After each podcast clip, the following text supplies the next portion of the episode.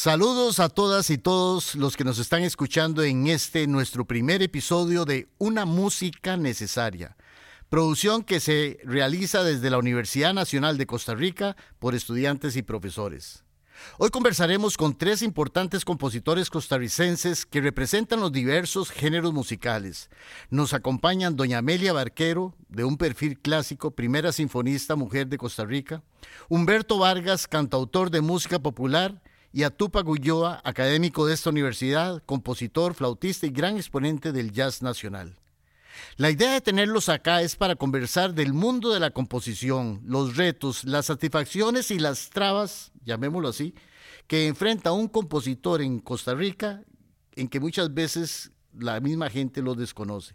Pero bueno, serán ellos los que nos cuenten sobre esto. ¿Qué tal, doña Amelia?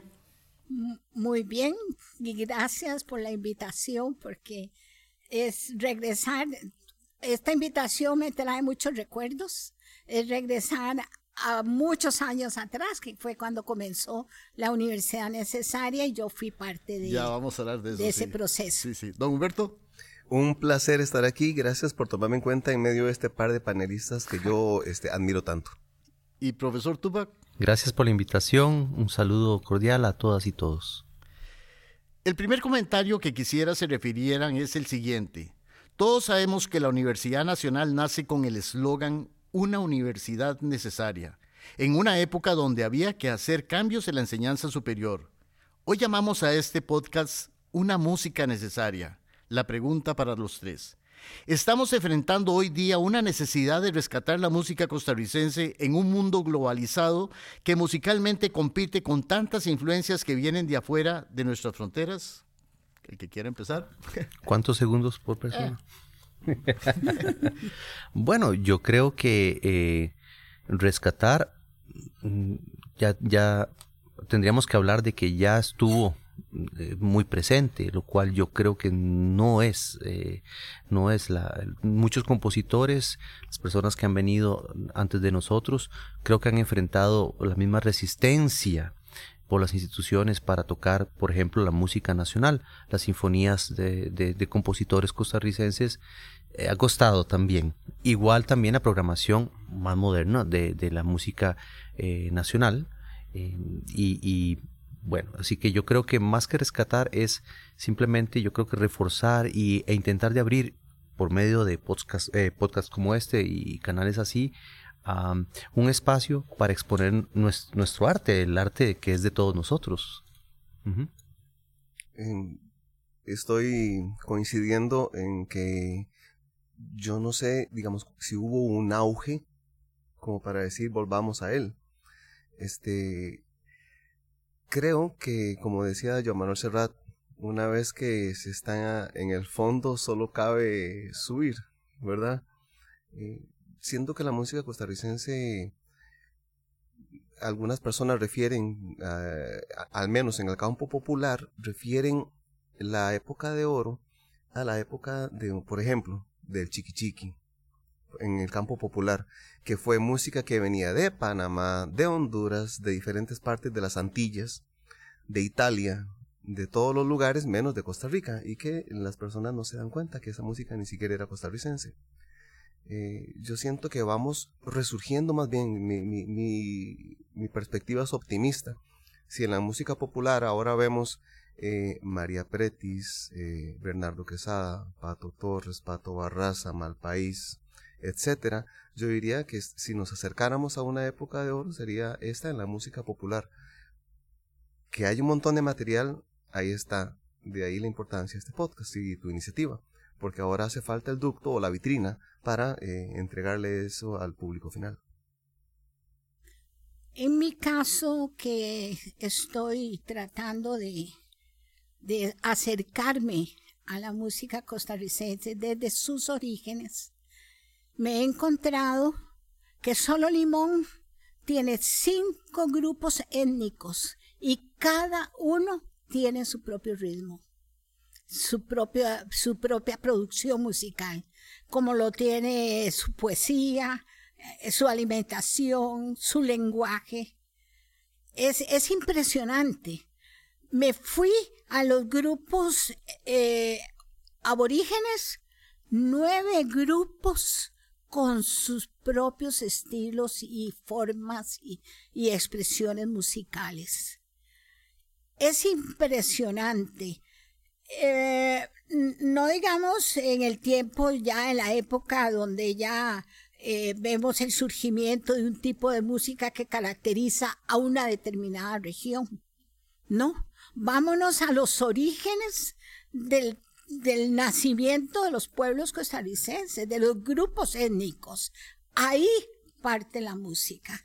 Ahí parte la música costarricense, las expresiones populares. Y es ahí donde nosotros como músicos y los compositores deben de comenzar a, investigar, a, absorber ese, eso, toda esa, esa riqueza que viene de, del pueblo.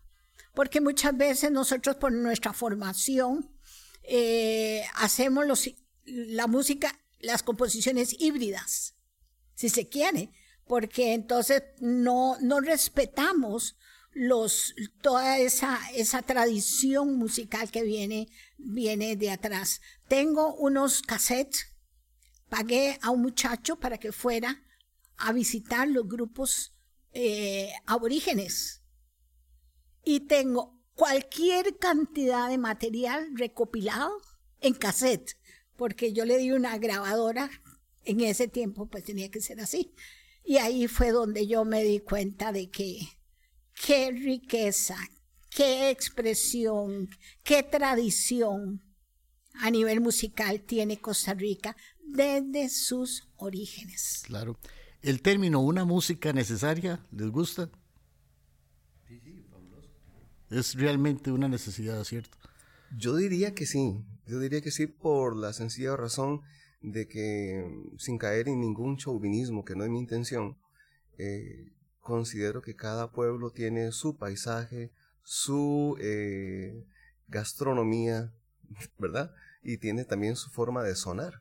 Imagínate que se llegue a Costa Rica y sonemos a Viena o que sonemos solo a, Panamá o a República Dominicana, ¿verdad? O algún pueblo de Texas. Eh, creo que si bien es cierto ya la globalización y nadie yo no voy en contra de eso tampoco o sea ya ni modo eh, vamos a tener música de todas partes, pero también tenemos que tener nuestro propio eh, dejo, musicalmente hablando, por lo cual sí, justifico que sea necesario. Es necesaria porque tenemos que volver a sus orígenes, que es lo que hemos olvidado. Y esto es, este, este programa va a ser un programa interesantísimo, importantísimo, para llegar a las personas que promo, digamos que mueva esos sentimientos, esos deseos, esos anhelos de conocer más de nuestra idiosincrasia, de nuestras, de nuestras expresiones culturales que vienen desde el pie descalzo. Sí, yo creo que en la globalización, digamos, el, la, globalización es imparable, es, es un fenómeno moderno eh, y creo que es lo que tenía que suceder por, por ese tipo de, de, acceso a información que tenemos el día de hoy.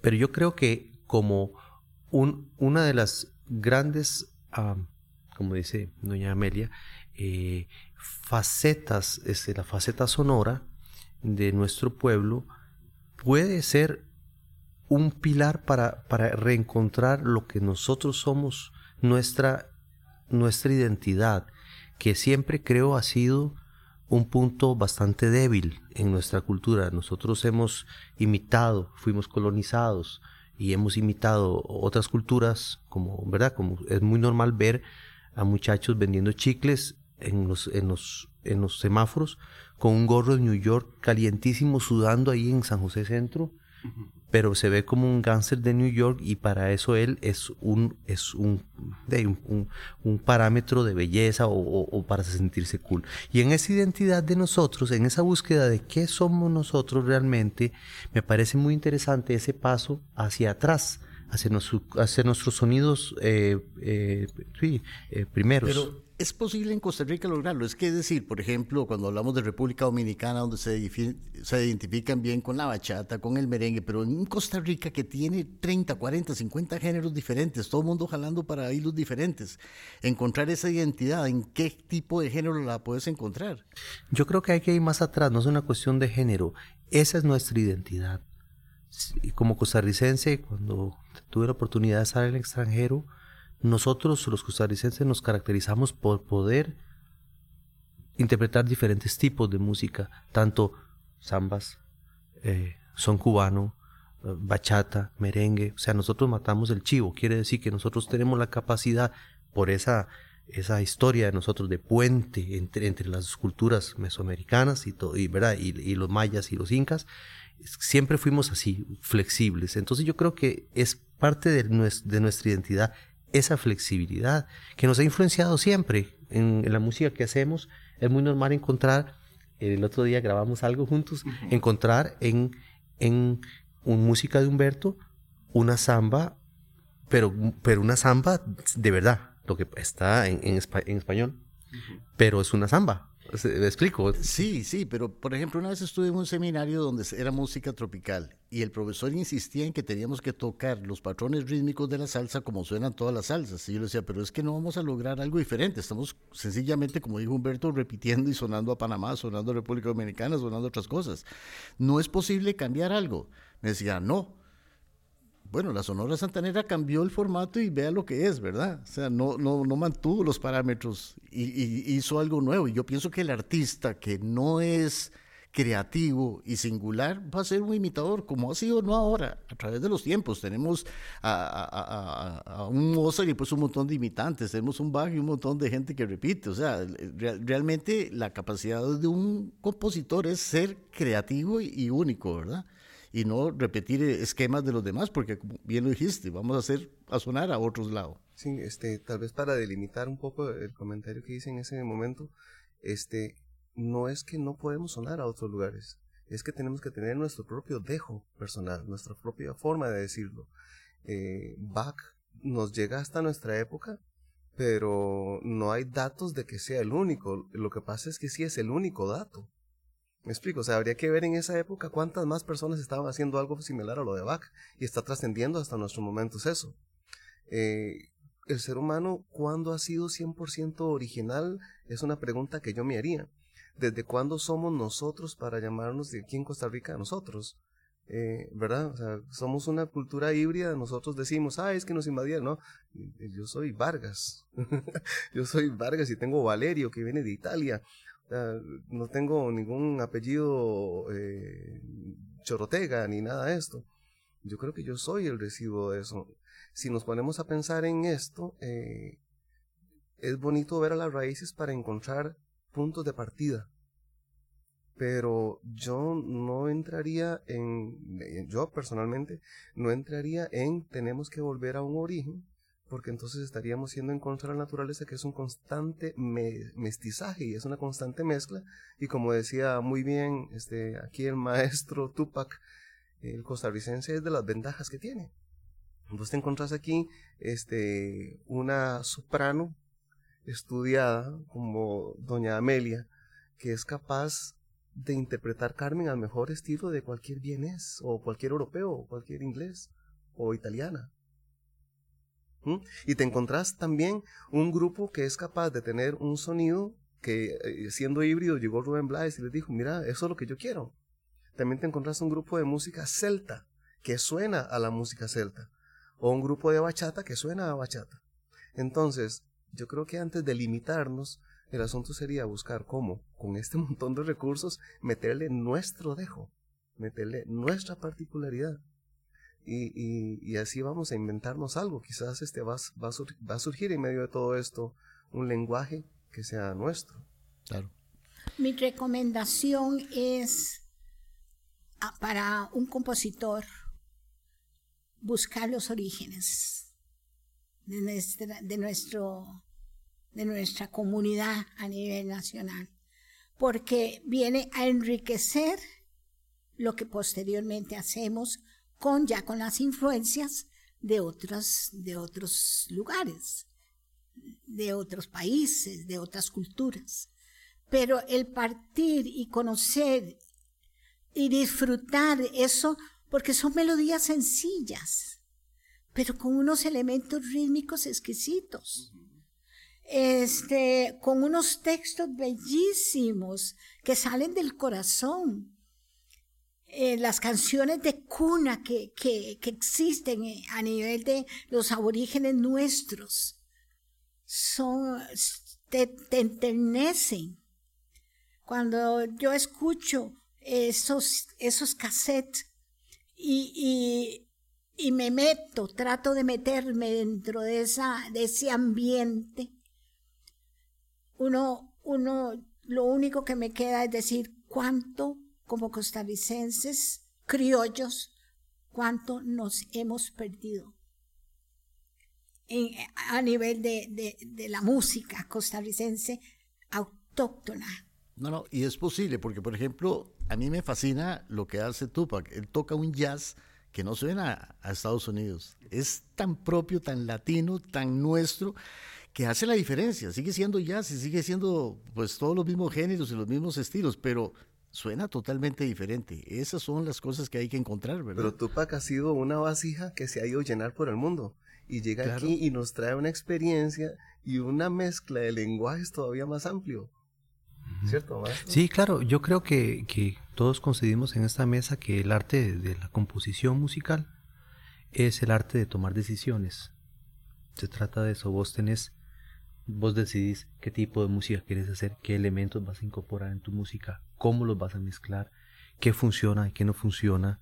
Es realmente es, es, es muy, muy motivante y también puede ser muy, muy frustrante porque puedes tener una idea enorme, comienzas a trabajarla y no, y no sirvió. Y no pasa nada, pero no, pasa nada ¿dónde? Porque aquí vamos, eh, aparte de el gusto y el sentido estético personal, hay una pregunta anterior a esa que uno tiene que plantearse y es, ¿quiero hacer música para mostrar mi sentido estético de la música o quiero hacer música para meterme en la industria y venderla? Porque uno no podría pensar en hacer mi música a como yo quiero y luego quejarme de que la industria no la acepta. Sí. Sí, sí, es difícil. Es, es, bueno, esas, yo creo que esa es la, la pregunta de que, de qué se trata, ¿verdad? Entonces yo pienso que cuando uno es... Em, yo compongo, no, no sé en el caso de ustedes, yo compongo porque no tengo opción. Yo no puedo, no puedo no escribir música. Entonces, lo último que presentamos en el Teatro Nacional, justamente hablando de los orígenes, e inspirado en el Cahiers de Boisseau de Olivier Messiaen, eh, que Messiaen era creyente católico, entonces pensaba que el sonido de los pájaros era la voz de Dios, la voz de, la creación, entonces él hace, escribe música para piano, inspirado en, en, el canto de los pájaros, entonces en el patio de mi casa, del cacao de la Juela, llegan un yigüirro, bueno, llegan yigüirros, tucanes y todo. Hay un yigüirrito que tiene un canto muy, muy especial, porque todos cantan diferentes, pero este justamente que se para en, el huitite de la casa, tiene un canto especial. Entonces, como flautista, yo lo que hice fue sacar, copiar la melodía del yigüirro este, este específicamente del patio de la casa.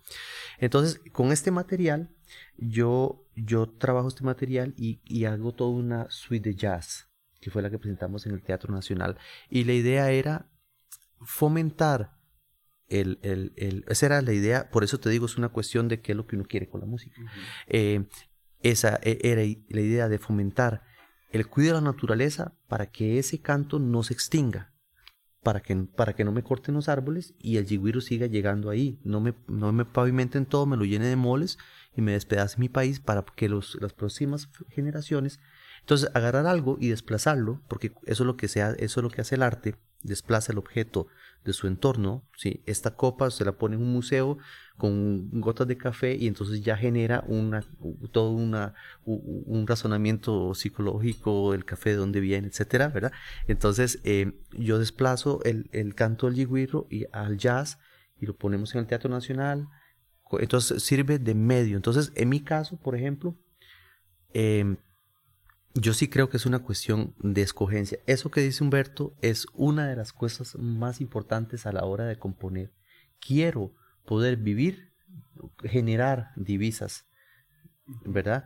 O simplemente quiero hacer lo que yo creo que, que, aunque no llegue nadie o aunque nadie me compre los discos, pero yo creo firmemente en que lo que hago tiene una importancia más allá de mi persona, ¿verdad? Entonces, es, el equilibrio entre eso, es lo que, es lo que creo que algunas personas logran encontrar y que yo todavía ando buscando, porque a mis, a mis conciertos, cuando yo toco, hago música, eh, o sea, yo no, nunca, ya no, ya no, antes sí intentaba, pero ya no es un parámetro. Yo, yo ya me di por vencido en ese, en ese sentido de llenar la sala. Mi música tal vez no sea la música más popular y todo, aunque siendo también sincero con uno mismo, nosotros siempre tenemos la función de entretenimiento, También hay, hay algo ahí, el, el público también es muy importante, ¿verdad?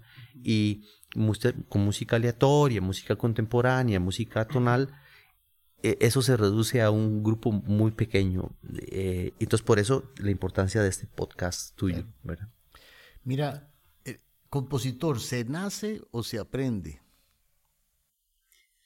Bueno, mira, pienso que hay toda una, una un canal en, el caso nuestro, de mi familia, eh, y en el caso mío, un canal entre el vientre materno y mi persona. Mi madre cantaba, tocaba piano, tocaba acordeón, tocaba duxaina. Eso tengo que haberlo percibido, porque este, fuera después, cuando eh, después de a los tres años que mi papá me llevaba al Teatro Nacional a oír los conciertos, yo ni pestañaba, decía mi papá. Y un cantante me impresionó de una manera que el domingo cuando llegó una familia a visitarnos, yo le di el nombre de él, que yo me llamaba como él. Entonces hay, hay una identificación desde niño. Después, también por, por una situación de salud, eh, yo nací con alta temperatura porque mi mamá tuvo tifus. Entonces, duré tres años viendo un parque que era al frente de la casa por una ventana. Y de ahí venía todo un estímulo de imágenes visuales, sonoros, de, emocionales. Entonces, yo podría decirte que existe dos tipos de compositores. El compositor académico, científico, pero existe también un compositor que crea de corazón, por sentimientos, por experiencias, y no es académico. Y tanto tiene valor uno como lo tiene el otro. Los que hemos sido académicos, los que somos porque tuvimos la posibilidad de estudiar. Y cuando vos señalabas este, esto que ya me lo imaginaba yo, todo lo que estaba desde el pajarito, ¿verdad? Que a mí me pasó eso con, con la fábula del viento.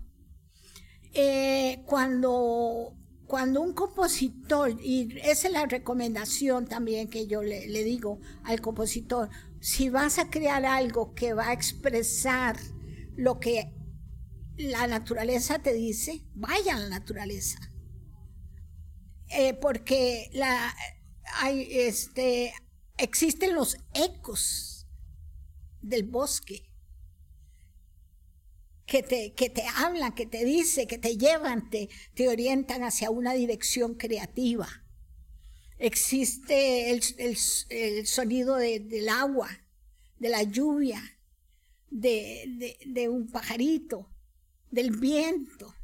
Entonces, este, todo ese, ese entorno puede irte preparando, sensibilizando hacia la creación.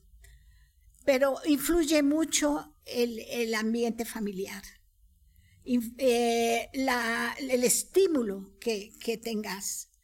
Eso, para mí eso es determinante. Tal vez los niños, vos ves que los niños nacen y, en la cunita se ponen a bailar.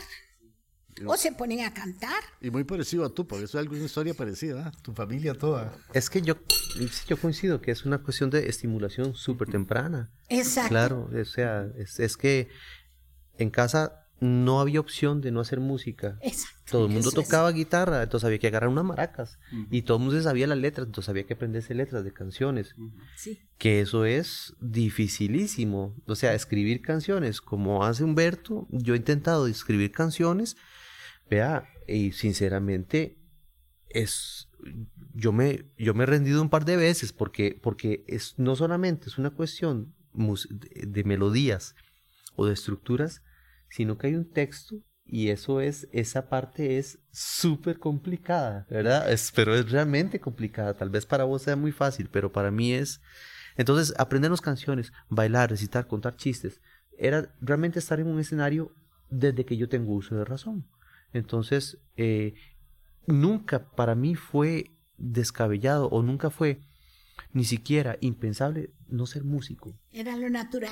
no, es, no es, yo no podía hacer otra cosa en ese ambiente más que músico. No podía, o sea, no, yo no tenía, a mí no me enseñaban más que a tocar maracas, a tocar percusión, a tocar guitarrita, a hacer el círculo de do.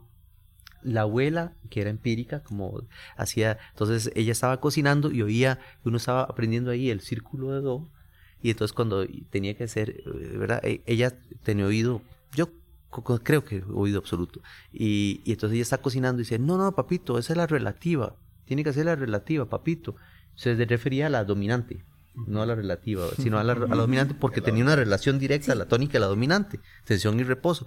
Pero ella en, en, en ese, la cocinada y todo, decía, no, no, ahí es la, ahí es la, ahí la relativa, cambia, cambia arriba, haga la posición aquí, donde estira el dedito para arriba. entonces, me explico, es una cosa como, recuerdo que el juego favorito mío, cuando mis papás me dejaban con mi abuela, eh, mi abuelo era popular, jazz, Glenn Miller, todo eso. Mi abuela era música clásica. Mario Ulloa tenía una, una, grabadora y tenía un cassette de la novena sinfonía de Beethoven. Entonces, el juego con mi abuela era, ella se ponía ahí, poníamos el cassette de la novena sinfonía, donde estaría el, último movimiento por el otro lado, porque es muy extenso. Y entonces yo tenía que dirigir la orquesta. Entonces con cuatro o cinco años yo estaba batiendo los, los brazos en una cuestión, reaccionando al sonido de la novena sinfonía de Beethoven sin tener la menor idea de lo que estaba haciendo, pero ya había una estimulación total y directa hacia... hacia... Absoluto, oído, oído cuerpo, o sea, es movimientos... Eh, vean, mi principal aprendizaje en la composición fue una canasta de mimbre que tenía desde chiquitillo, llena de juguetes rotos. Sí, yo era feliz cuando me regalaban un carro de esos que venían con batería, que usted le daba on y el carro empezaba a andar solo por la casa y pegaba contra la pared y se quedaba pegado, ¿verdad? Eh, no había nada más aburrido en el mundo. Yo siempre deseaba que se golpeara rápido para que dejara de funcionar. A partir de ese momento yo empezaba a disfrutar del juguete lo despedazaba y iba en partecitas a la canasta de la era la canasta que mi mamá nos dejaba a mi hermano y a mí volcar en un cuarto que se llenaba de puros piezas de juguetes para empezar a armar nuestros juguetes. Empezamos a inclusive a usar los motorcitos que llamaban dínamos, ¿verdad? Para darle movimiento. Nosotros hicimos los primeros robots, yo creo. Nos inventábamos nuestros juguetes y los poníamos a funcionar con engranajes, con las ruedas de aquel carro, con esa pieza de aquí y hacíamos nuestros nuevos juguetes. Ese fue el mejor aprendizaje que he tenido en composición. Esa capacidad de juntar partes distintas para formar algo nuevo es la que vos, si tenés notas y dominás las notas, lo haces con notas. Si tenés instrumentos y dominás los instrumentos, lo haces con instrumentos. Si lees y lees y lees y tenés un montón de palabras, lo haces con palabras. Y si tenés una piedra al frente y sabes usar una, un mazo, haces una escultura. Lo importante de eso es que si tenés al frente una carrera de economía y un puesto en el gobierno, salvas un país. Es la creatividad la que nos diferencia. Poder tener la capacidad de juntar piezas, eso es lo que hace un compositor. Todos tenemos esa capacidad si nos dejamos experimentar.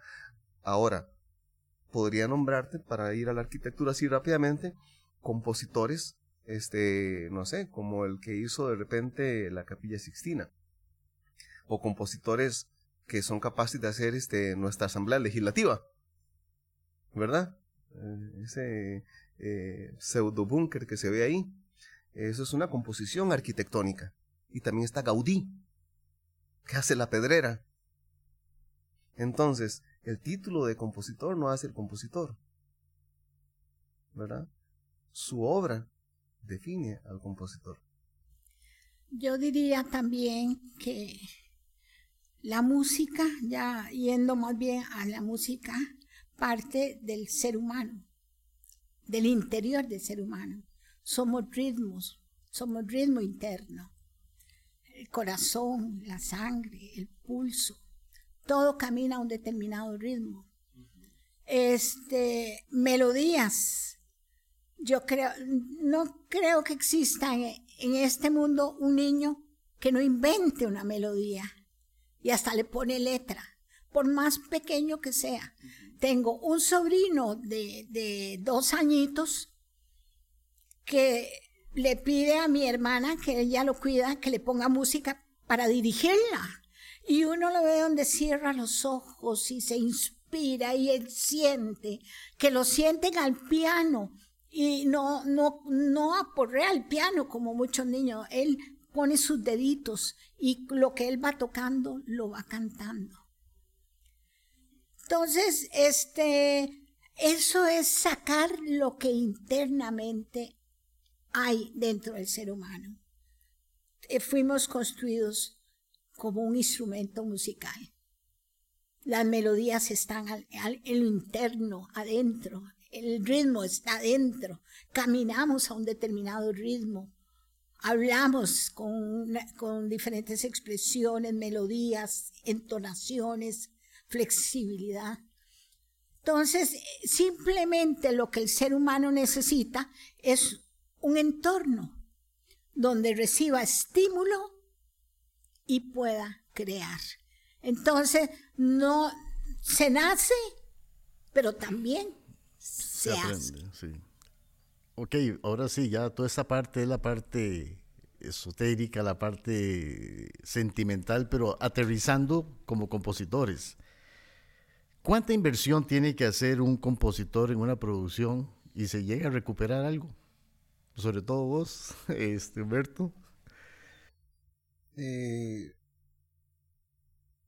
yo tenía solo una forma de realizar una grabación Ahora, una, yo composiciones tengo un montón en la casa, pero ahí no pasa nada. Si muchas veces he hecho el fonograma, eh, tampoco pasa nada. Ahora imagínense si solo, si solo en una idea en la cabeza, ¿verdad? Yo tengo en Spotify como 55 canciones. Y la gente todavía me para en la calle y me dice, Humberto, cantate la de la, de la OTI. Y ni siquiera fue la OTI, fue Viña, ¿verdad? Este, entonces, es muy... Eh, o sea, tener la vitrina es lo importante. Yo lo que hice, en mi caso, fue buscar empresa privada, buscar patrocinio, venderme a mí mismo, conseguir patrocinio y pagarle a los músicos y pagar mis producciones. Yo por mi cuenta no los hubiera hecho. Ahora cada vez se está democratizando un poco más, ¿verdad? Este, Tupac, ahora cada quien puede tener en la casa una computadora un buen micrófono y ahora se puede grabar. Correcto. Ya ahora es diferente. Sí, sí. Ahora se puede mostrar un, trabajo hecho en casa. Sí, ya hoy la, la inversión, hoy, como dice Humberto, pues, es mucho más, mucho más accesible para Para tener el fonograma. Ahora comienzan otras complicaciones en la época actual, que es que ya no basta con tener el fonograma, igual que tampoco lo bastaba antes. Antes había que andar, entrar por medio de una casa disquera, que generalmente si no eras, si eras un artista bueno y había alguien en esa línea haciendo ya ese tipo de producto, te engavetaban, te guardaban en una gaveta punto. Y todavía eran capaces de firmarte y de firmar un contrato con vos para guardarte en la gaveta y que no sobresalieras encima de tal artista. Eso existía antes. Sí, sí, pero por ejemplo, en el caso de la música clásica, compositores como Marvin Camacho, por ejemplo, eh, invierten cualquier cantidad de dinero porque sus obras tienen que ser tocadas, ellos tienen que pagar las orquestas, tienen que pagar los arreglistas, tienen que pagar los copistas. Da lo mismo, tiene que buscar patrocinios o ver de dónde coge ese dinero personal o de riquezas familiares a gente que, que vende una casa para comprar una sinfonía y grabar este, una sinfonía. y después depende de, contactos en el extranjero para poder mostrarla. Sí, yo gasto mucho dinero de mi pensión. Eh, casi yo tengo esto como un apostolado eh, pago estudio de grabación porque trabajo, estoy escribiendo para orquesta sinfónica, entonces necesito 80 canales para, para hacer todo lo que quiero hacer. Y para mí es una gran felicidad. Si, eh, si no puedo ir al supermercado a comprar algo porque no, ya, ya gasté toda mi plata en, en la producción, estoy feliz con un bollito de pan y un cafecito. En, el compositor no recupera, ah, por más patrocinio que tengas. Hay que, hay que, bueno, en el caso mío, pagar el estudio de grabación. Hay que pagarlo por hora ahora y lo cobran en dólares.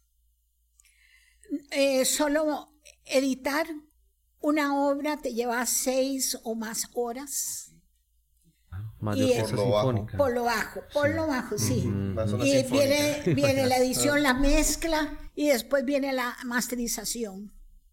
Todo eso son horas de estudio. Eh, hay que pagar una persona que te pase la, partitura de director y partichelas. Este, em, hay que invertir en un brochure para poder tenerlo, eh, editarlo, eh, publicarlo o para regalar CDs para que la para que vos mismo vos mismo regalar CDs para que para vos mismo ser el eh, difundir y divulgar. Y ni hablar de ponerla en vivo que una orquesta se te ofrezca a tocar tu música verdad ah no yo fui a que me, me estrenaran una obra y me dice bueno son dos millones quinientos mil. Y una universidad. Dos millones quinientos. No, yo desde ese momento dije, voy a trabajar a base de sintetizadores, traigo los samples de Estados Unidos, los últimos sonidos que existan, que sean los más reales, y con eso estoy trabajando. Entonces, son cosas que, bueno, porque me ha tocado vivir ah, en, la, en esta época, en mi adultez, esta experiencia maravillosa. Y, yo no, digamos, eh, yo no voy a sacrificar nada por esto que estoy haciendo. Gente, o por lo menos oficinas o entidades como la Asociación de Compositores SACAM, ¿Qué papel juega en el apoyo del compositor? ¿Conocen algo de eso? Pues yo la verdad de, ACAM no conozco mucho, pero ustedes me imagino Yo estuve en la junta directiva este, de ACAM como año y medio y pues, estuve en los inicios de ACAM. ACAM hay que entender la función de ACAM para no pedirle peras al olmo, ¿verdad? ACAM no es otra cosa que una caja este, recolectora de derechos de autor. La lucha de ellos es a nivel legal de que las personas que usan el fonograma que ya tanto costó grabar, que no lo usen gratis. Que si sonó la canción en una emisora, que si sonó la canción en una soda, en eh, eh, algo tiene que producir. En un restaurante con las sillas raspándose en el suelo, con los tenedores sonando y la gente tosiendo, este no es apetecible para nadie es la música que está la que genera el ambiente. Las emisoras de radio no pueden crear pauta ni generar un target si no tienen sectorizado por gusto de música a un segmento del mercado. Entonces, la materia prima de una emisora es la música, el fonograma ese que hablamos que tanto cuesta generar. ACAM se encarga de recolectar esos derechos de autor y ahí pongo un gran punto. Nada más. O sea, no tiene ninguna otra obligación. Debería de ser, en ese caso, un sindicato de músicos el que luche por nuestros derechos o para ir a buscar que nos suenen más o lo que sea, eso tiene que ser otra institución. Pero a nivel nacional, orquestas nacionales, orquestas estatales, universidades, ese apoyo no lo encuentran realmente. No, hay que, hay que caerle bien al, hay que caerle bien a la persona. O sea, hay que, o sea, si usted quiere que yo tengo que ir a hablar con el director y generar un interés para que ese director de orquesta toque mi pieza o haga un, o le, traigo aquí un arreglito y realmente es así, es, es, no es una cuestión de, de, que sí, usted tiene una trayectoria, bueno, vamos, nos interesamos por su obra, sino que usted tiene que ser amigo, de, de, conocido amigo. Absolutamente, por eso le decía, una vez que hecha la obra, antes cuando empezó a hablar Doña Mary, tiene que buscar el contacto. Marvin Camacho, después de la inversión hecha, tiene que buscar su contacto, su amigo con el que estudió en la universidad de tal, o aquí o allá, porque si no, no va a sonar. ¿Quién la va a sonar? Eh, y hago aquí un pequeño paréntesis para agradecer a los grupos folclóricos, a las marching band eh, de todo Costa Rica y a los jóvenes que sin que yo les dijera nada, están montando como tres o cuatro piezas mías y las cantan por todo lado. Yo sé lo que es amanecer un, primero de enero y ver en, el en Pasadena, California, a la banda Café Tarrazú desfilando, tocando Tono Sepia, una obra que compuse yo como homenaje a la música y que, bueno, aquí dedico a este par de grandes que tengo, a mi siniestra y diestra. Eh, hay una cosa que yo quiero eh, rescatar de acá. Bueno, eh, mi realidad es diferente a la de ustedes, porque ustedes sí producen música comercial, yo no. Pero a mí acá me da mucha tranquilidad porque cuando hago una obra voy, la llevo, ellos se encargan de registrarla, de, eh, custodiarla, archivarla. Y entonces, eh, en una ocasión me sucedió algo interesante. Le hice una producción a un estudiante y ese estudiante fue a Cannes para inscribir la producción como de él. A carambillas. Cuando llegó, que estaba todavía Martita, cuando llegó le dice Martita, no, joven, esto es una producción de Amelia Barquero. Ay, es que yo, yo metí dos canciones en esa producción. Entonces venía a escribir todo. Dice, bueno, escriba sus dos canciones, pero todo lo demás es de Amelia Barquero. Entonces, esa es una experiencia que he tenido con Acán. Entonces, hago algo, plum, va para Acán, porque sé que ahí está custodiada, está protegida, Está, esa, es la, la cajita, la, cajita que vos decís. Exacto, y tienen la gran ventaja además de que como está la huella digital, digamos, ahora que se monetiza el dinero a través de TuneCore o cualquier plataforma para que lo que este suena en YouTube, en Facebook, en Spotify, en Apple Music, donde, en cualquier lado, es la huella digital que uno este, eh, hace con ACAM, ¿verdad? La que hace que esos derechos de autor algún día lleguen aquí. Yo he tocado en Viña del Mar mm, para cada concurso que estuve unas cinco veces por concurso. Eso significó tocar mi obra, una canción, ante 25 mil personas que pagaron entrada, más derechos conexos, este, em, eh, perdón, derechos de televisión, radio, etcétera. Y todo ese dinero tengo que decirles que me llegó a través de ACAM. Ellos recolectaron con las sociedades este, de derechos de autor hermanas en Chile y me ha pasado en México y otras latitudes y ese dinero llega aquí por ACAM, ese es un medio. Y ya que lo nombramos, eh, la otra forma ilegal a nivel internacional y que hay que hacerlo, que no omite el paso por ACAM, es el registro nacional. Ahí tiene que ir la obra para protección de propiedad intelectual. Exactamente. El Registro Nacional de la Propiedad. Sí, sí. Básicamente, ¿dónde se puede encontrar fuentes de apoyo para un compositor costarricense?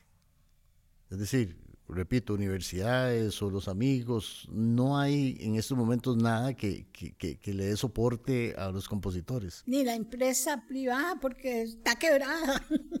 ahorita la empresa privada también está difícil. Sí, sí. Porque, digamos, estamos hablando de, digamos, que los compositores más famosos, así como ustedes, pero sacando cuenta, en Costa Rica hay cualquier cantidad de compositores totalmente desconocidos, ¿verdad? Que nunca se va a conocer su obra. Ahí, ahí con esa pregunta, y disculpen compañeros que, que, que, que arranque yo primero este, eh, para esta respuesta.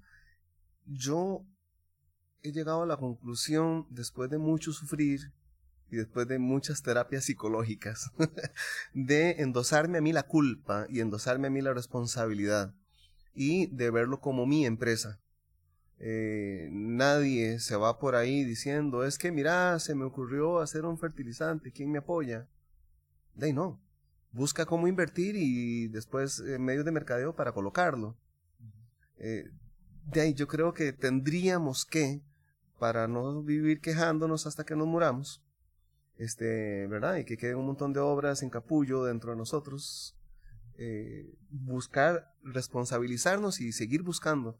Alguna empresa va a decir que sí, alguien va a decir que sí. Es ilógico desde toda óptica que todos nos digan que no. Cierto. Yo tengo un gran reto porque al iniciar este, este proyecto, imagínense la cantidad de géneros musicales y de artistas que hay en el ámbito nacional. es, un mar, es un mar de composiciones.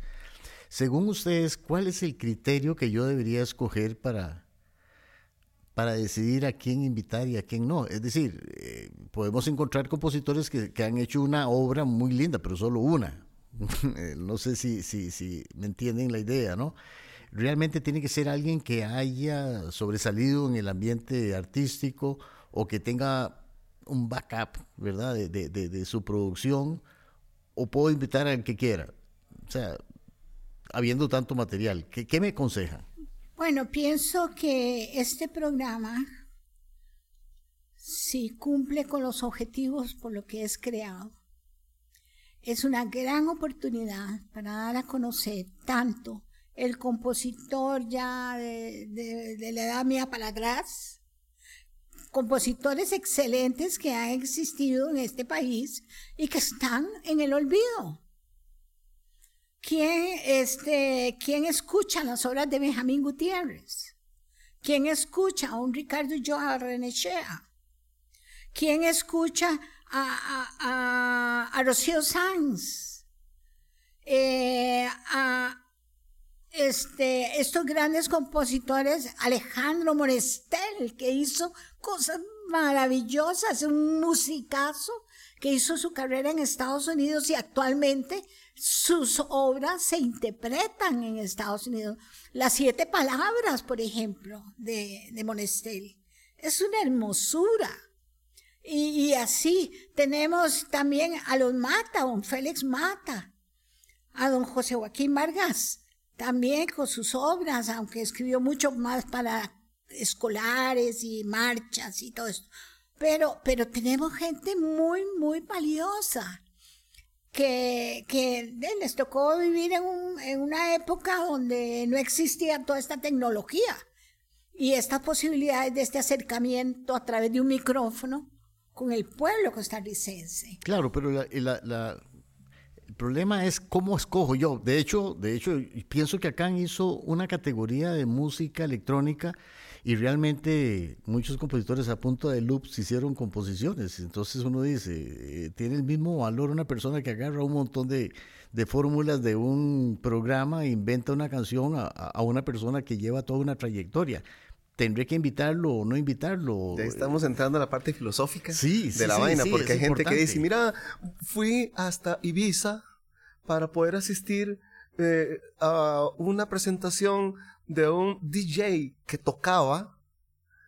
Ok. Eh, ahí empieza, este, seguimos el comentario, Tupa, porque yo sé que te sugiero ideas y vos estuviste más en Europa.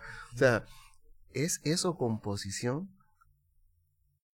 Bueno. ¿Cuántos de ellos realmente hacen composición para después hacer su mezclas? Yo creo es, yo he, puesto dos CDs de música de jazz costarricense original en el concurso de ACAM y nunca pegué, pero ni la jeta al suelo.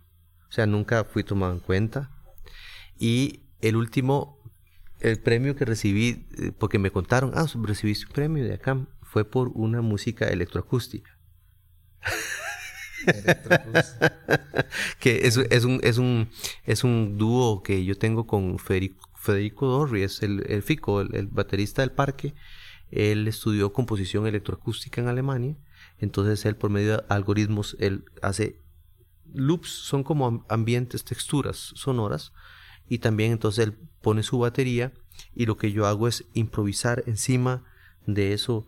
Es una, una composición conjunta de somos tres la computadora Federico en la percusión y, y yo, yo toco flauta sax y, ocarinas y cualquier cosa que me sugiere. Y entonces esta la hicimos hasta la hicimos asincrónica porque yo grabé grabé flauta piccolo saxofón eh, flauta alto en Bélgica sobre las cosas que me mandó y esa fue la obra.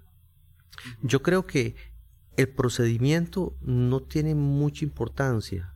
Eh, yo creo que es la intención con la que uno hace las cosas. Eh, y respondiendo a la pregunta, yo creo que tenés la obligación de, abrir el espectro a todo tipo de música, porque justamente eso es lo que nos ha, eso es lo que nos une en esta mesa. Una compositora de, de corte académico, un compositor de corte de cantautor y, un compositor que yo no sé qué soy.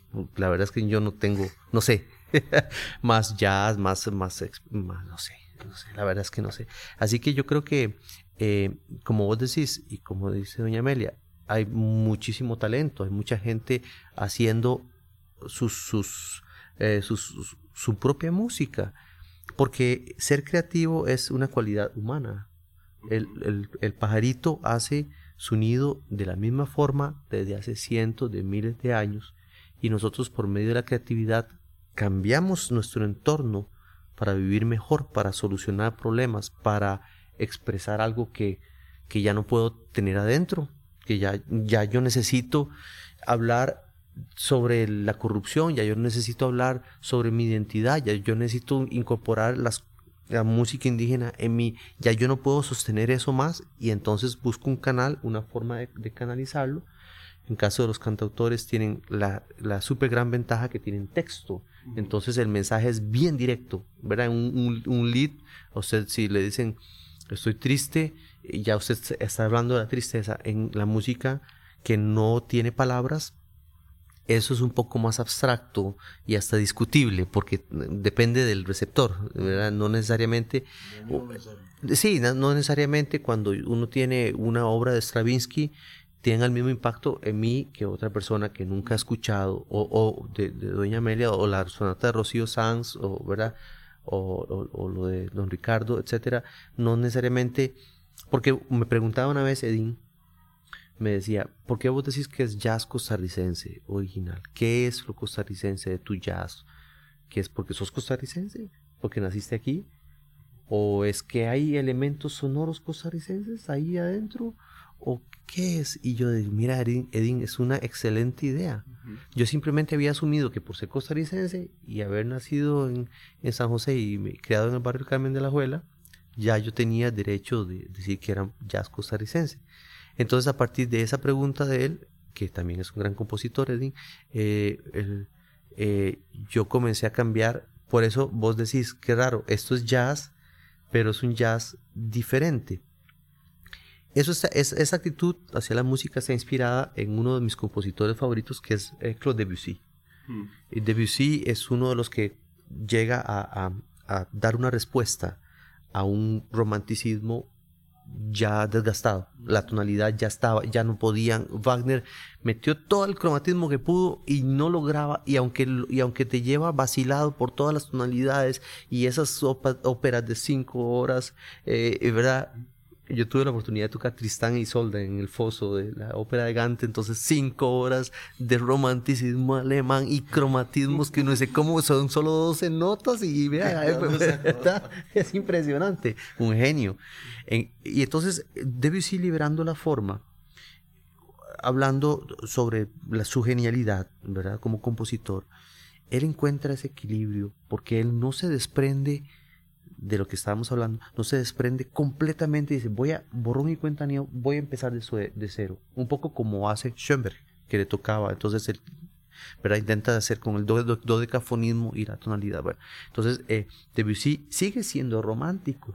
Él sigue, pero sumergido en su, en su realidad en su realidad, en, en, su sonido, en la expresión del romanticismo, de los, él quiere, él quiere oír los pasos, le, le paso la neige, los pasos sobre la nieve, y quiere oír le voile, los, los velos. Él, él, está buscando esas imágenes, él ya no escribe sinfonía, escribe poemas sinfónicos. Y aunque no le gustaba el asunto del impresionismo, de la palabra impresionista para su música, porque no, no, en realidad es un eh, eh, es una reinterpretación a su manera del romanticismo que venía, ¿verdad? Y eso fue lo que lo hizo tan genial. Y dígame si lo acercó o no a un montón de público. Él, él, encontró para mí la llave, él encontró para mí la llave. Por eso entonces, ¿qué, cuál, es, ¿cuál es mi posición? Yo parto de una identidad costarricense, de los problemas cotidianos, de, de, de, la, de la cuestión económica, de la forma de ser de nosotros, de, nuestro, de mi entorno sonoro y a partir de ese entorno sonoro, entonces yo intento de darle un, mi, mi forma de decirle al público, bueno, esto es lo así es como de mi, de mi, mi, ¿cómo se llama? Mi interpretación se dice ontológica de, de la vida, ¿no? Pues es, esto es lo que yo quiero, eso es lo que yo necesito decirles con mi música. Entonces... Perdón, y pensando en tu primera pregunta, tu pregunta respecto a, a quién invito, este, yo te diría, eh, pensando ahora ya no como compositor, sino como productor y también como compositor, que lo que decía Tupac y también Doña Amelia, habría que abrir el espectro y tener claro, primero, eh, quién sabe para cuántos programas tendrías si quieres abarcar este, una totalidad creo que habría que empezar como cuando uno está en un cuarto, en un remolino de hojas flotando. Habría que empezar por agarrar la primera hoja. ¿Verdad? Sí. Ver si la hoja es la número 16 y después agarras otra hoja y ves que es la 215. Ya sabes cuál va primero y cuál va después. De dos, de cuántas que estén alrededor no se sabe pero eh, con objetividad y sé que es tu intención, creo que no podrías cerrarte a, a ninguna manifestación de composición. Se volvería muy interesante que sea el público, sin tu opinión, el que elija. Aquí vos en esta mesa encontrás tres visiones diferentes. Por ejemplo, cuando vos estabas hablando de tu experiencia, en mi caso, yo me resisto a Schoenberg, a Stravinsky. No nací en ese ambiente, nací en el, en el romanticismo y postromanticismo con esa música. Eh, amo a Vivaldi, por ejemplo. Y entonces mi música es descriptiva. Trato utilizar las imágenes sonoras para describir la naturaleza, para describir acontecimientos. Entonces, es, eso somos realidades diferentes. Y, pero que en un, en un momento como, como este, vienen venimos a enriquecer, no solo a, compartir experiencias, sino a enriquecer una visión diferente bajo el mismo, el mismo concepto de música, pero música, ¿qué? ¿Qué tipo de música? ¿Qué tipo de expresión? ¿Qué tipo de composición? Entonces, eh, pienso que es interesante para el público tener esas diferentes, esas diferencias, porque eso es lo que hemos vivido nosotros desde la juventud, ¿verdad? De cuando uno estaba en el Castella, lo que eran de los compañeros, cuando yo era estudiante, eh, habíamos muy clásicos, ¿verdad? Que nos llamaban y los otros eran totalmente otra cosa diferente, ¿verdad? Como este eh, Allen Torres, eh, eh, ¿cómo se llama?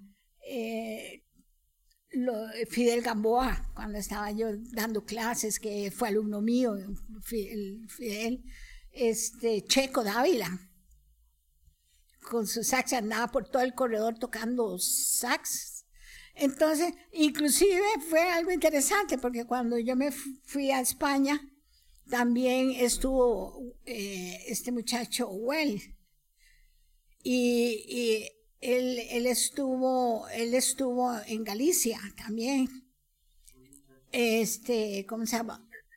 Eh, ah, Mario, Mario Alfahuel. Y yo recuerdo que cuando yo bajaba para la el universidad... muchacho, cuando me dijo muchacho, yo digo, el muchacho, well, yo no sabía quién era. pero, Mario, mí es como, por eso, Claro, pero Y yo recuerdo que cuando bajaba para la universidad, porque yo vivía en la More, estaba muy alto, ¿eh?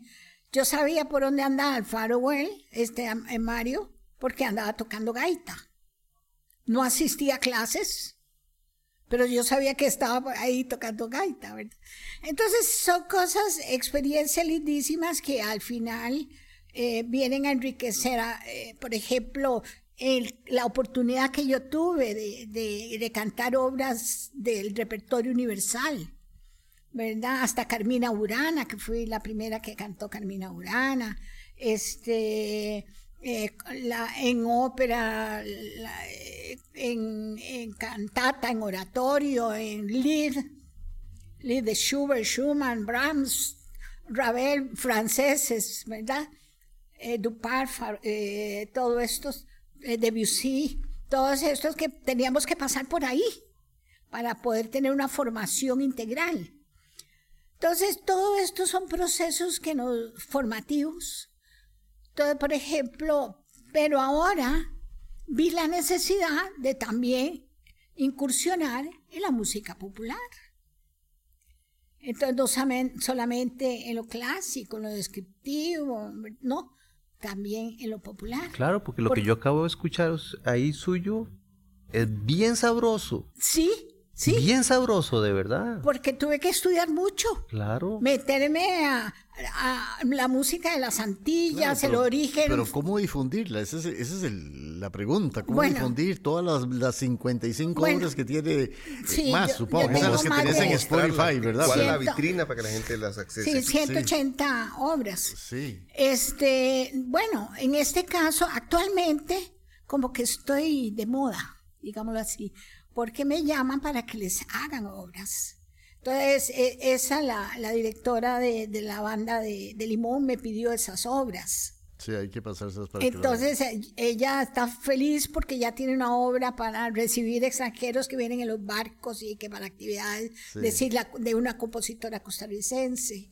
Otra, otra pregunta, dentro de nuestro ambiente nacional, para ustedes, un compositor que admiren compositor costarricense, no importa el género. Aquí empieza, ah, ok, porque ahí empezaba el primer problema. Ya viste la cantidad de mundos diversos que pueden existir. Pero alguno en especial que tengas, algún compositor que te gusta. Yo, Alejandro Cardona. Yo te, porque tengo una, yo tengo una cercanía, una cercanía muy real con Alejandro. Fuimos colegas, fue profesor mío también pero también estuve en el seminario de composición que él impartió aquí. También trabajé tocando obras de los alumnos. Eh, y Alejandro es una persona que no, él no hace concesiones. Él hace lo que, lo que tiene que hacer, lo que él piensa que tiene que hacer. Y para mí, esa actitud que él tiene, además de su gran conocimiento, su gran experiencia, y yo sí encuentro, o sea, vamos, vamos a ver, ¿qué define que una obra sea buena o sea mala? ¿Cómo, cómo, cómo puede usted diferenciar entre una pintura y de, o una, una que le venden en Alice o una pintura de verdad? O sea, qué, qué bueno. Sí, usted llega y Alice, valen 20 mil pesos un cuadro ahí para poner, en esos que ven, todos los políticos que salen hablando en, en la, o tienen una casa así, en, la imagen, ¿verdad? Del, del, del subweb, o tienen una casa típica ahí atrás, o tienen una pintura de Alice, una de dos, ¿verdad? Porque es como para, es una decoración. Entonces, ¿cómo sabe usted si una música es simplemente así o es una, una obra? Eso realmente es, se mide como cuando vos entras a un museo, a mí me encanta el arte pictórico, y, y la obra te mueve. Cuando, cuando estás expuesto a una verdadera obra de, de arte, algo cambia en tu interior, algo se, se mueve. Entonces vos ves Seurat o ves, eh, eh, ves a Magritte, que es muy popular en Bélgica, vos estás enfrente de una obra así surrealista y, y, y algo, o das la vuelta en un salón y hay una obra de, de, bueno, puntillismo, pero fragmentas, eh, fragmentación enorme, que solamente esos azules, blancos y verdes te cambian. Bueno, eso es lo que me pasa a mí cuando yo escucho música una obra. Me, y como te digo, el, la música de Alejandro, porque también tiene un concierto para flauta, eh, tiene muchas cosas en las que yo encuentro, yo me identifico. Me gusta, me gusta la forma como él, eh, él expone el mundo sonoro. Es muy profundo y, es, es, muy acertado siempre y muy a veces muy mal mal comprendido también hay personas como que me pasaba con, con Don Mario, que claro, Mario, Mario este, escoge por la, la aleatoriedad, ¿verdad? Él no se resiste a todo este tipo, él es aleatorio. Él no va clases, toca gaita, entonces él deja cuestiones en la, improvisación. Aquí tuvimos una orquesta en la universidad, no sé si te acordás, tocábamos aquí y tocamos una obra de Don Mario donde venían algunas, el compositor aleatorio no tiene injerencia en el resultado de la obra, sino simplemente al material. Entonces habían improvisaciones. Y algunos de mis compañeros, como tenían cosas, entonces hacían chabacanadas, chabacanadas, tocaban cosillas, ¿verdad? Que, que no tenían nada que ver en el contexto sonoro de la obra. Y yo decía, qué lástima, porque realmente te están dando un espacio para que vos seas vos y en lugar de, ¿verdad? En lugar de, de aprovechar ese espacio de improvisación para realmente crear dentro del contexto. Entonces, así como Mario muchas veces también Alejandro también es reconocido por todo lado, ¿verdad? Alejandro es bueno, ya, ya, ya lo conocemos.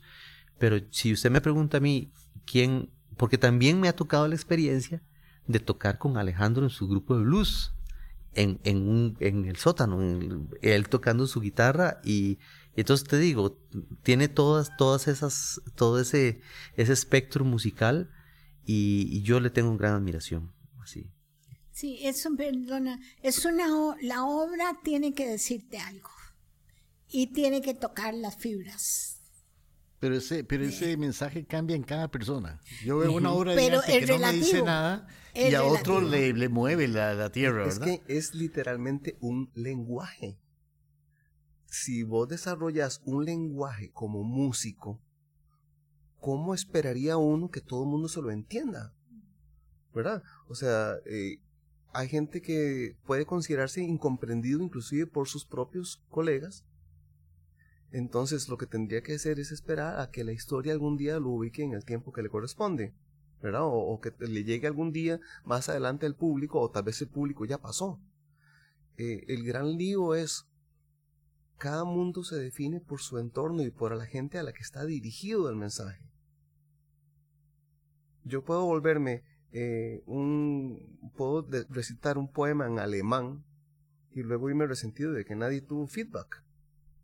¿Verdad? O sea, ¿a quién estoy dirigido? Tengo, creo que como ser humano tengo que tener claro que si digo un poema en alemán, demuestro que conozco el alemán, ¿verdad? Y que Satisfago mi ego un poco, ¿verdad? y que lo entiendan. Sí, sí, y que los demás este, se vayan a estudiar, y se vayan a estudiar. O voy y le canto alemanes, o se lo recito un poco de alemanes. Este... sí, ¿verdad? Cierto. Este, Pero, eh, eh, bueno, respondiendo a la pregunta, y, no con esto quiero decir que, que, no haya que hacer poemas en alemán para público hispano. Sí, yo puedo dedicarme y hacer, presentar una obra eh, profundísima, pero tengo que tener cuidado del feedback para proteger mi autoestima y mi, el resto de mi carrera y mi vida. Tengo que entender que mucha gente no lo va a aceptar. No puedo soñar con que la gente acepte algo que no le mueve la fibra, como dice esta doña Amelia. Si no le mueve la fibra no significa que la obra tal vez no está mal. Simplemente no le estoy llegando al público que tiene que llegarle. A mí eh, eh, me conmueve, eh, siempre me conmovió la música, todo lo compuso Fidel Gamboa. Admiro Fidel Gamboa, admiro a Max Goldenberg.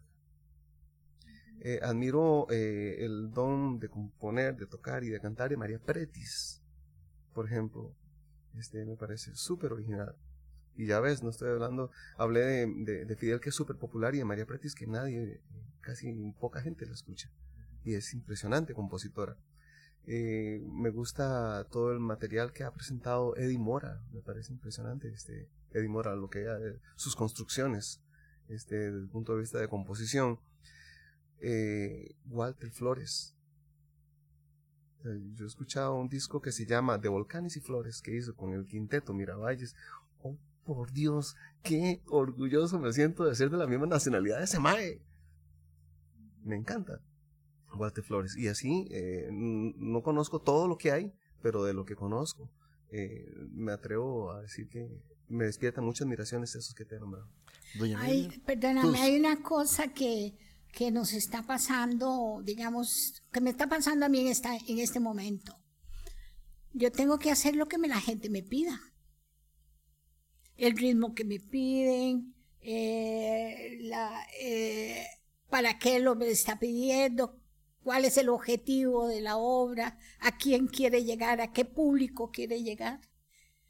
Y entonces, por ejemplo, en este momento estoy con dos obras, gracias a Dios que son para orquesta de cuerdas, la de San Carlos y la de artes musicales de, de Diego Solano que me pidió una obra para, para la orquesta. Entonces ahí más o menos, pero esta que acaba de pasar de, de, Limón era otra cosa. Y hasta fue una, una nueva vivencia en, en, mi caso, porque fue cuando pude, tuve la oportunidad de hacer algo mucho más popular que de lo que yo venía haciendo, que he venido haciendo.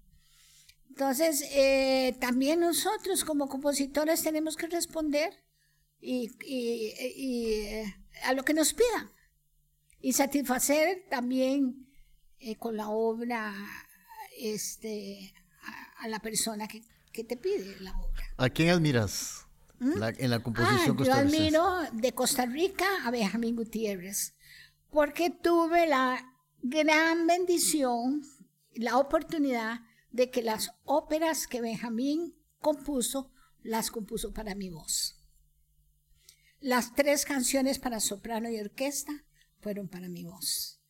Entonces, este, y, tuvimos cosas muy lindas, porque eh, cuando terminamos, por ejemplo, las dos Evas, que eh, una, la, la última ópera que él compuso, las dos Evas, estando en escenario, Benjamín me saca a mí sin, de escenario sin ningún motivo.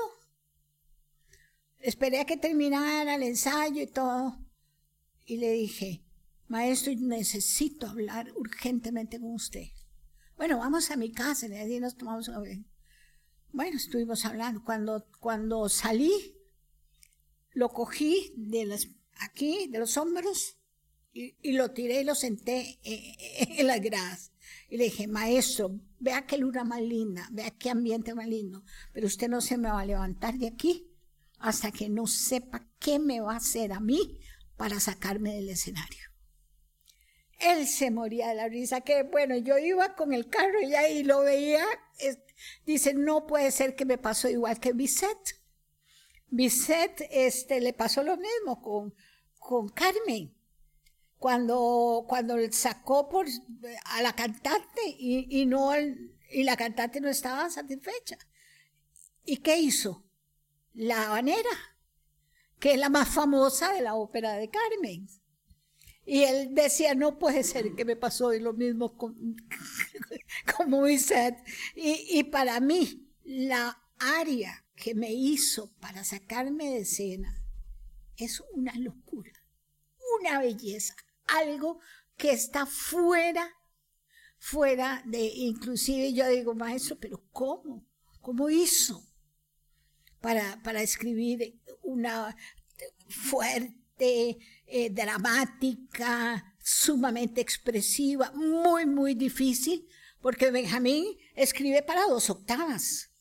Y, la, y la cantante tiene que tener esa habilidad de estar aquí y de estar acá con una, con una entonación perfecta, ¿verdad? Y, y, un registro amplio, muy amplio. Entonces son cosas que, que, que, el compositor tiene que estar listo para todo eso. Humberto, ¿ibas a decir algo? No. Eh, ya no me acuerdo, déjenme ver qué era. bueno, en todo este, caso, ya, ya estamos terminando, ¿verdad? Les agradezco montones. Una última pregunta. ¿Conocen algún compositor costarricense, digamos que subvalorado, o sea, que no se le ha dado la importancia que realmente, bueno, hablas de, de, Pretis, ¿verdad? Por ejemplo, pero hay, hay, hay, otros compositores que conozcan que uno dice, qué lástima que, que no han figurado por, por A o por B, pero que sí vale la pena hacerles un seguimiento. Bueno, yo mencioné anteriormente a Alejandro Monestel. No, pero digamos actuales porque es cierto, digamos, tenemos en la historia, eso es parte del reto, no solamente lo que tenemos, sino un montón de, compositores de, del siglo XX, ¿verdad? Que hay que ver quién es el experto que puede hablarnos de esa persona, ¿verdad? Y qué tantas grabaciones habrán, pues porque la idea también de este programa es meter algunos pedacitos de canciones y si se pudiera, eh, tenemos los derechos, pues por lo menos también programar al menos una hora de cada uno de los compositores que, que invitemos.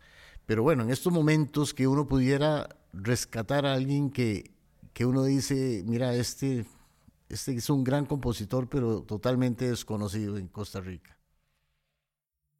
Mira, hay canciones que todo el mundo conoce, como María, que eh, son adjudicadas al, al, grupo Gaviota, este, como No deseo ni pensar, ¿verdad?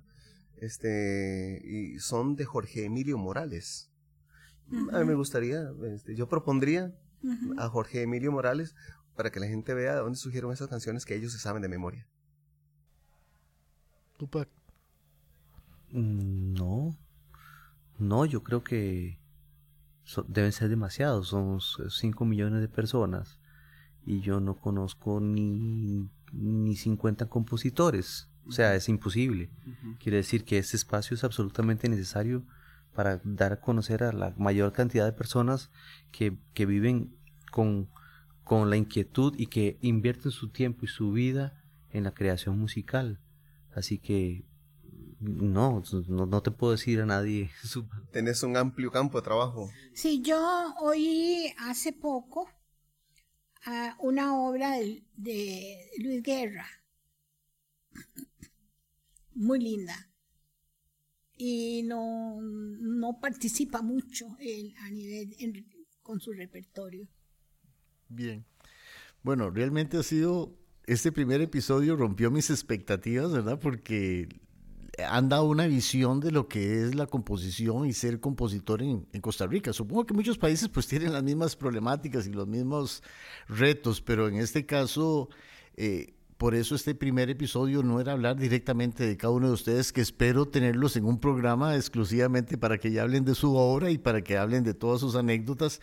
Hoy era realmente pues hablar sobre la, la composición, los retos y los pues todas las cosas que, que, conllevan ser un compositor costarricense, realmente les agradezco montones y, y, me gustaría pues de que cada uno despidiera este programa. Empezamos por Sí, muchas gracias a vos por el, por el espacio y por haberme invitado. Realmente yo no me siento compositor, yo me siento más flautista, ejecutante, que de rebote, pues eh, cuando se me acaban las cosas que me gustan, entonces tengo que componer un poquito forzado, digamos. Entonces, pero te agradezco montones por el espacio y espero que sea de muchísimo provecho y que ojalá, porque siempre pasan esas cosas también, estoy seguro, que alguna persona que escucha algo en estos programas lo vaya a motivar a componer, a escribir, a hacer canciones, ¿verdad? Entonces, muchísimas gracias por el espacio. Eh, igualmente agradezco el espacio, eh, me siento, como dije al inicio, honrado de estar compartiendo este inicio con ellos y con vos para la Universidad Nacional, a quien le aplaudo la iniciativa. Eh, si hay algo rescatable, al final de cuentas, podría ser la metáfora de que cada quien compone su vida y que haciendo nuestra propia vida con las partes positivas que nos quedan, eh, en lugar de componerla con las partes negativas, ¿verdad? Podemos hacer de nuestra vida una obra de arte eh, merecible de vivir, eh, disfrutable de demostrar y bueno, a componer. Bueno, por el propósito del programa va a ser un éxito, porque pienso que es el programa que, que va a dar a conocer a la gente nuestra, nuestros compositores, de todas las edades, de todas las épocas que todavía existimos. Estamos aquí. Y, eso es muy enriquecedor, sobre todo para la las generaciones nuevas, para el mismo profesorado de, de, las, de las academias ¿verdad? Como la, la, Universidad Nacional, la Universidad de Costa Rica. Y yo me imagino que este programa se va, se va a escuchar a nivel nacional, porque a quien no le interesa saber y conocer la gente nuestra, lo que están haciendo, lo que están aportando a nivel cultural. Eh, y es, es un programa que, que esto lo debería haber hecho el Ministerio de Cultura, por ejemplo instituciones como el Ministerio de Cultura, que tiene que promover al artista costarricense y no lo hace. Bueno, pues bendito sea que, que vamos a tener un programa con esos grandes objetivos. Bueno, entonces muchísimas gracias. Muchísimas gracias a todos los que nos han escuchado. Esperamos pues tenerlos acá en los próximos episodios y realmente este programa puede crecer gracias a todos los que que quieran seguirnos en, un futuro y esperamos que este primer episodio sea el primero de muchísimos más. De veras, muchísimas gracias y nos veríamos en la próxima oportunidad.